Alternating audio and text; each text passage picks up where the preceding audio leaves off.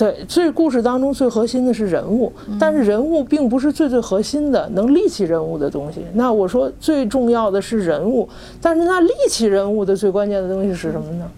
好，他说是情节。那什么样的情节是最重要的情节、最核心的情节呢？这是一个专业、很专业的问题了。那你比如《生活万岁》里的所有的人物，其实你没有看到一个完整的故事，就是说他在这里实现了某一个愿望。或者说完成了某一个任务，或者说他的命运发生了重大的转变，这每一个人物里都没有反转，对，都没有反转。那为什么你仍然能看得津津有味呢？你看到那个东西是什么呢？它如果不是故事，被吸引你的东西是什么呢？嗯，那我们管这个东西叫细节，管这个东西叫细节，就是生活当中的那些细节。什么样的细节呢？人物所面临困境的时候采取的情绪。嗯。采取的动作，嗯，当我们每个人都深陷某种困境的时候，我们一定内心有一个愿望是摆脱这种难受的感觉，对吧？对。我们看到主人公深陷某种困境的时候，我们有一种哎呀，我真想摆脱这种难受的感觉。你在这种难受和纠结当中，你就看下去了，这本身就是一个动力，就能让你看下去。当你看到盲人夫妻那么艰难的还在街头卖唱，然后他们那条路。那条路对于我们来说什么也不是，但是他们可能连过去都会觉得很难。对，你在这种时候，观众的感觉是是难受的，是是不安的。那观众在这种难受不安当中，实际上就被导演和剪辑师推动到下一个情节里去了。那这个东西就叫困境当中的细节，而困境当中的细节包括情绪的细节、语言的细节、动作的细节，这些细节都是吸引观众往下看的东西。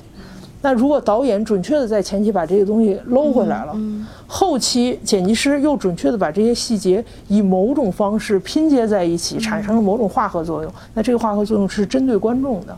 那观众到观众那儿，这个东西就叫情感共鸣，嗯或者用一句普通一点的话说，就叫这就是个走心的片子。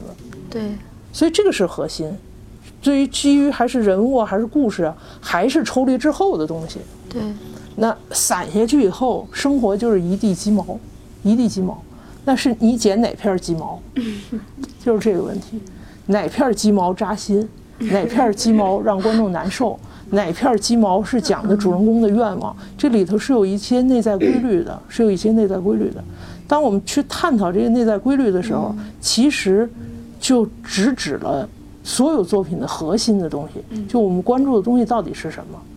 我们关注的是是人的疾苦，是人的情感。这个情感，人在什么时候是有情绪波动的？他是高兴的还是沮丧的？这个事儿就很重要了。这事儿很重要，所以这个东西就又指向了创作者最根本的创作的原动力、内心动力是什么？呃，每一个创作者并不是因为这画面好看我才去拍的。嗯，当然我们看过很多因为画面好看才拍的片子。对。确实是，所以我们叫叫这个片子是走眼的还是走心的？嗯，有很多片子是走眼的，并不走心。我们在在这就是过眼一遍之后，我们就就放弃它了。但是有的片子你看完了以后，它会长时间的在你的心里动，就是在你的心里触动。嗯。